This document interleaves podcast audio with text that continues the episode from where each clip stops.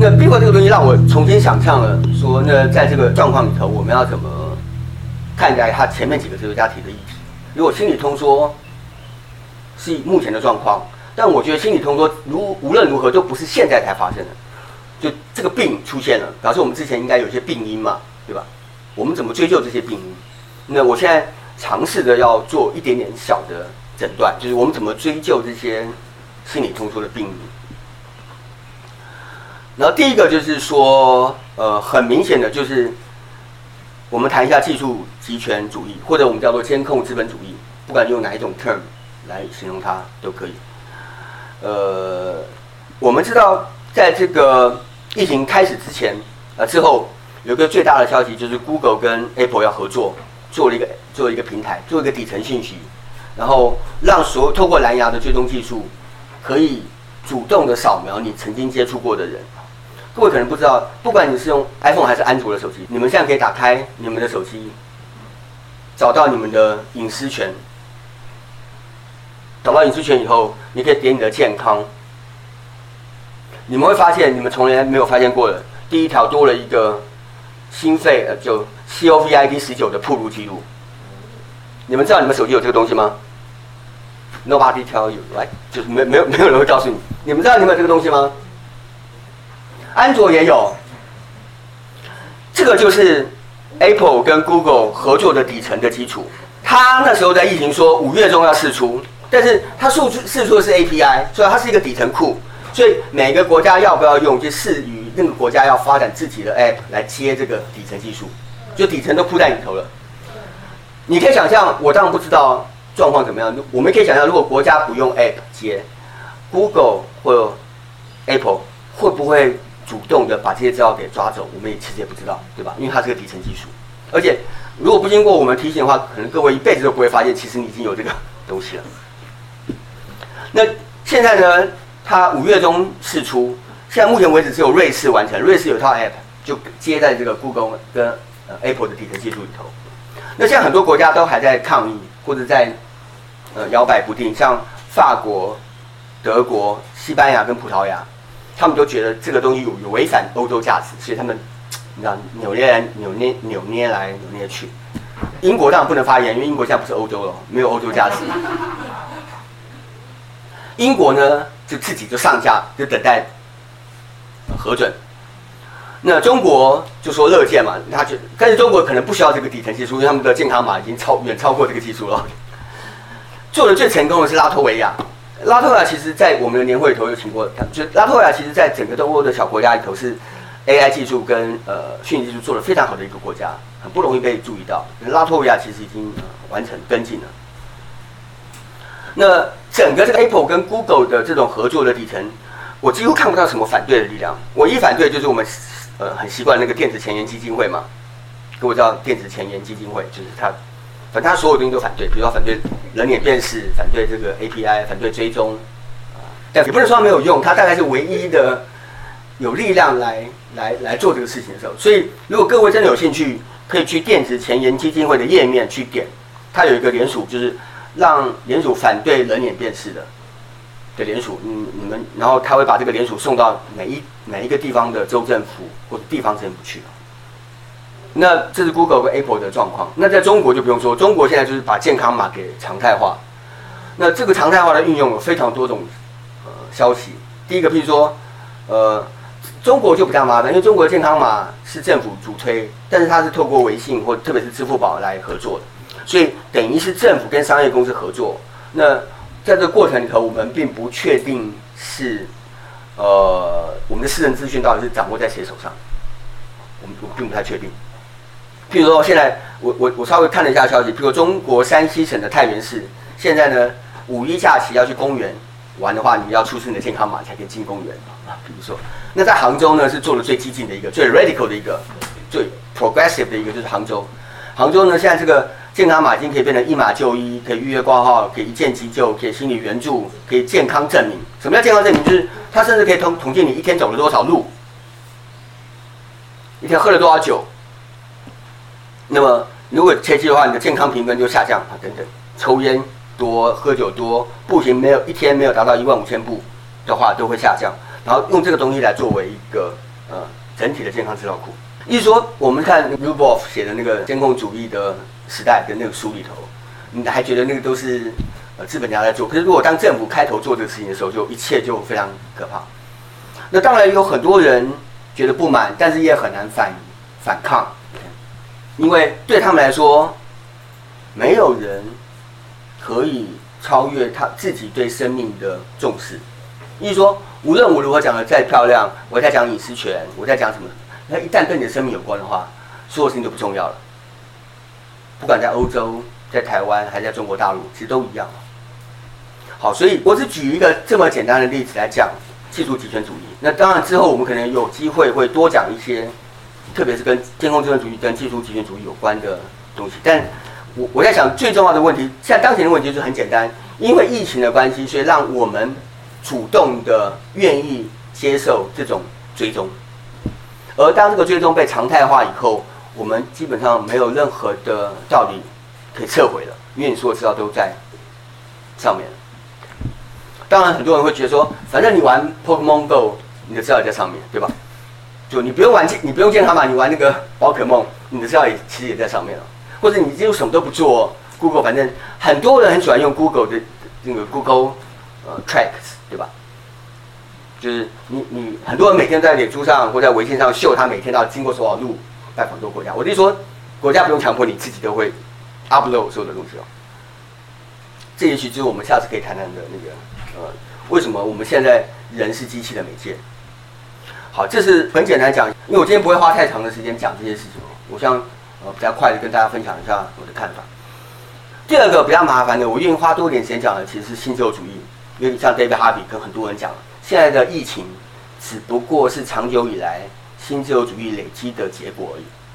如果不是新自由主义造成的这种我们人居环境的恶劣，地球的崩毁，呃。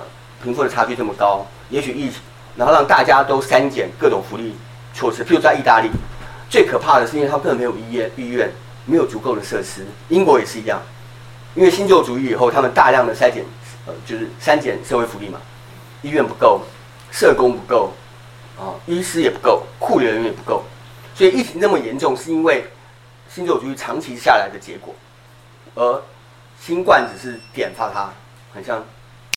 Avengers 那个复仇者最后一仗，大家要地球毁灭，对吧？现在问题就是说，当他他那个家伙这样地球毁灭的时候，他不要集五颗珠子吗？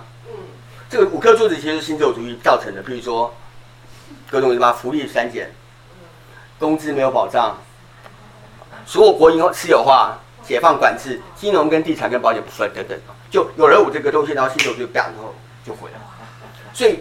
新冠其实只是这个声音而已，它什么都不是。所以我觉得，如果要了解现在的状况，其实我们必须对新自由主义有一个比较好的呃理解。OK，你们知道我在讲什么？Avengers 那个，我每次都我真的我真的每次想这个事情，我都觉得新冠肺炎很像这个声音，然后就地球毁灭了。现在就是我们要花点力气找这五颗宝石是什么？好，我刚刚讲过一颗叫做啊技术集权主义 maybe 第二个就是新自由主义，毫无疑问的。那新自由主义的历史比较长哦，我我只简单讲，基本上新自由主义的源头跟一群男孩有关，一群我们叫做 Chicago Chicago Boys 芝加哥男孩有关，也就是富利曼跟他的徒子徒孙们。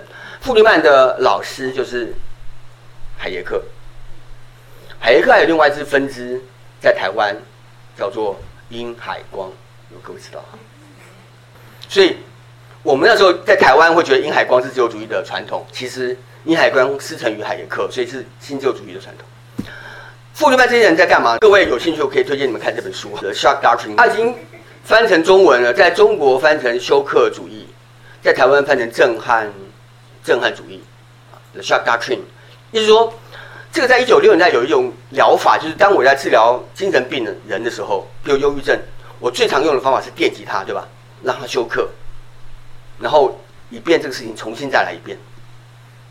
好，然后这个东西后来被应用在很多酷刑里头、逼供里头、拷问里头，这些人后来我们才发现，这么不人道的方法，其实用在经济政策上。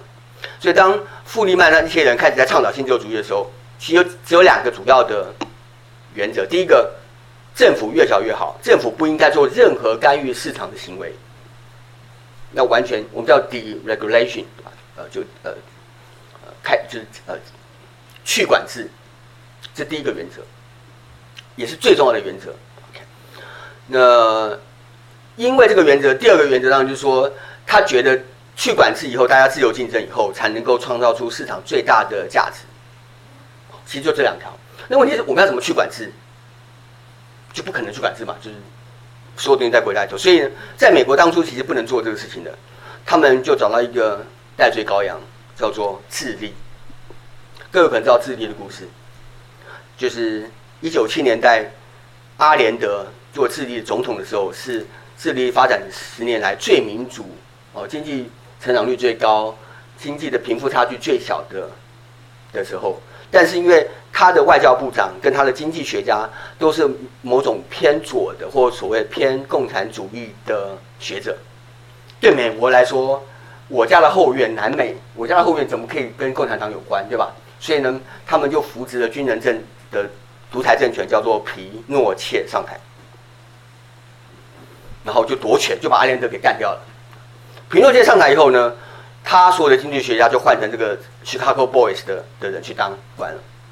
然后历史上有一个最有趣的故事，比如一九七四年世界杯，因为全世界在抵制智利嘛，所以地智利呢办这个世界杯的时候，去那个球场上没有人跟他打，因为苏联不跟他打，所以他自己跟自己踢进到世界杯决赛。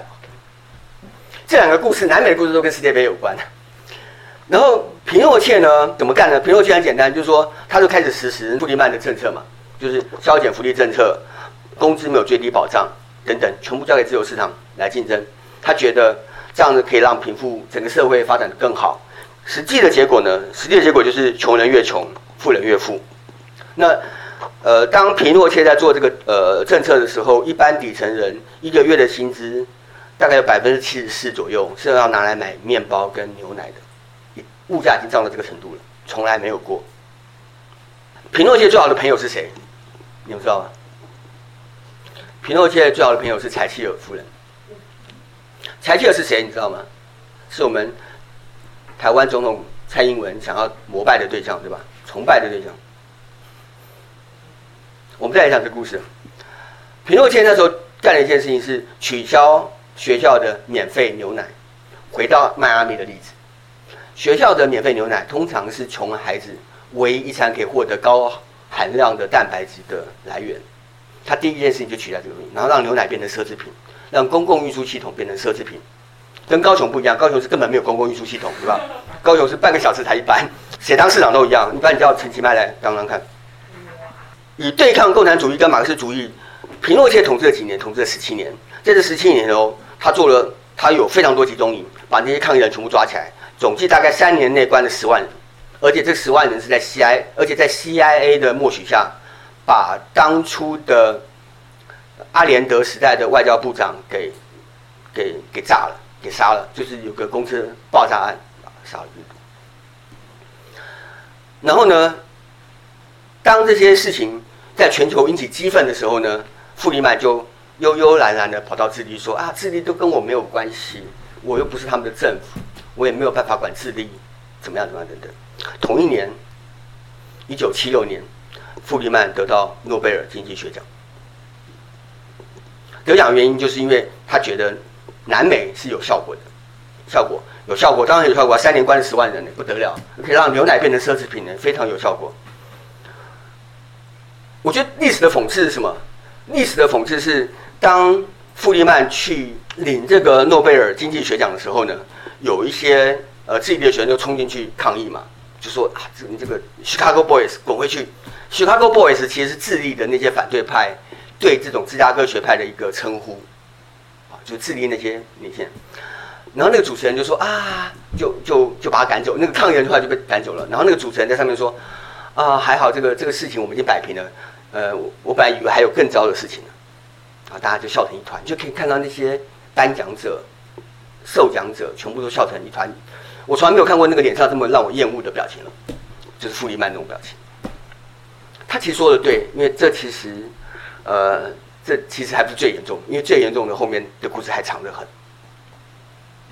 譬如说巴西，他的模式几乎跟智利一模一样；比如说阿根廷，他的模式跟巴西一模一样。有趣的故事是，后来皮诺切被被推翻了嘛？他统治了十七年以后被推翻。一九八八年左右，他在伦敦被捕，然后跟他一起出来的，他旁边是谁？你知道吗？我们伟大的柴契尔夫人。柴契尔夫人怎么说？他说：“对对不起，我们英国欠他很多。”英国还是早点脱欧好了，对吧？他那句话原文，我我用原始的 quote 说，他就说：“We know how much we owe you. What fuck 啊，不能。What fuck 是我加的，懂吗？就是你可以知道吗？一个英国为主的民主国家，一个新自由主义的的的重要伙伴之一的柴契尔，为什么会对一个智利的军人政权说出这样的话？We know how much we owe you. What fuck。”这是柴契尔话。那这故事很多，那基本上这样，这是个全全球冷战的结果。比如说，美国为了要保持它后院的干净，不能让共产党放火，所以干了很多系列的事情。从巴西到阿根廷，阿根廷的故事几乎一模一样。阿根廷本来是个女总统，后来三个将军就叛变嘛，就把他干掉了。那其中有一个叫做呃 v a d e l a 我们通常叫做呃，General v a d e l a。v a d e l a 这个家伙呢，就学皮诺切，他把所有的呃，反抗的工人全部抓起来，设立很多酷刑学校来逼供，说他们都是共产党，很像台湾的白色恐怖，对吧然后呢，那时候呢，他上台，这个军人上台以后，他所有的经济部门全部都是芝加哥男孩，就是富利曼的徒子徒孙们去那边当经济学家。那在这些年代里头，工资贬值了百分之四十，工资贬值因为是通货膨胀的关系嘛，所以工资贬。那么又来了，一九七八年阿根廷举办世界杯，有人要跟他打吗？有啦，没有没有，每次世界杯都没人打的，当然有。问题是，一九七八年阿根廷呢？你看我们最爱的阿根廷足球在打的时候，它的一公里外就是关了几千人的集中营。你可以看到两种呼声，一种是惨叫声，就在那一公里外的集中营；一个是世界杯的球场，阿根廷，你想看那个我们的英雄。谁啊？马拉多纳出来的时候，哇！